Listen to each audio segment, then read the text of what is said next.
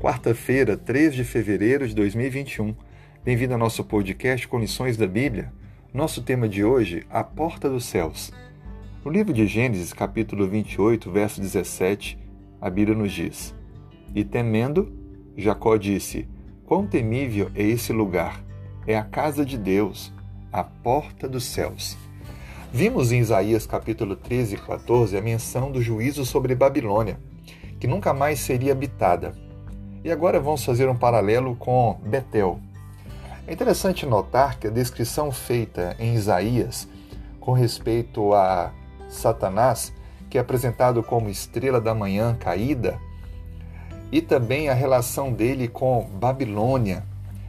Agora vamos fazer esse paralelo com um contraste com Betel. Satanás ele usa agentes humanos. Satanás ele agiu através do rei da Babilônia, o príncipe de Tiro, o poder romano, como perseguidores do povo de Deus. Todos esses que citei perseguiram, mataram o povo de Deus. E Satanás os usou como ao longo de toda a história ele tem usado. Roma, por exemplo, é apresentada no livro de 1 Pedro 5,13 como Babilônia, e também aparece Babilônia como o poder último destruidor do povo de Deus em Apocalipse capítulo 14. Assim, Babilônia é um poder usado por Satanás, que toma outros governos e pessoas ao longo da história para cumprir os seus propósitos destrutivos. Mas você sabe o que significa o nome Babilônia? O nome Babilônia significa porta dos deuses porta dos deuses. Olha que interessante.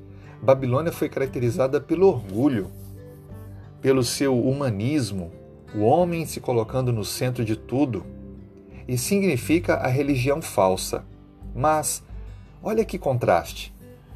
Jacó, ele nos apresenta hoje no texto que lemos em Gênesis 28, verso 17, que depois de sua maravilhosa visão da escada que ligava a terra ao céu, ele então fez um monturo de pedras e disse: Aqui é a casa de Deus, a porta dos céus. Veja que agora nós vamos entender um pouco mais o que significa Betel. Betel significa porta dos céus ou casa de Deus. Betel apresenta a graça, a imerecida graça vinda de Deus, que é obtida pela fé, a fé sincera, que requer humildade, e significa, portanto, a religião verdadeira.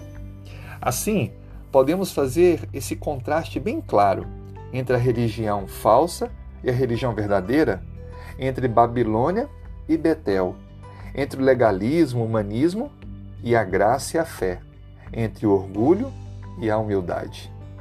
Babilônia é o resumo de tudo o que leva as pessoas a se afastarem de Deus, e Betel é a ilustração clara de tudo o que afasta, o que aproxima as pessoas de Deus.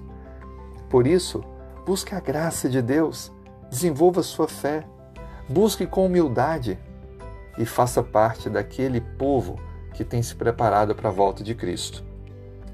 Babilônia, contudo, cada vez mais mergulha no seu legalismo, no seu humanismo, no seu orgulho e abraça aqueles que formam a igreja falsa.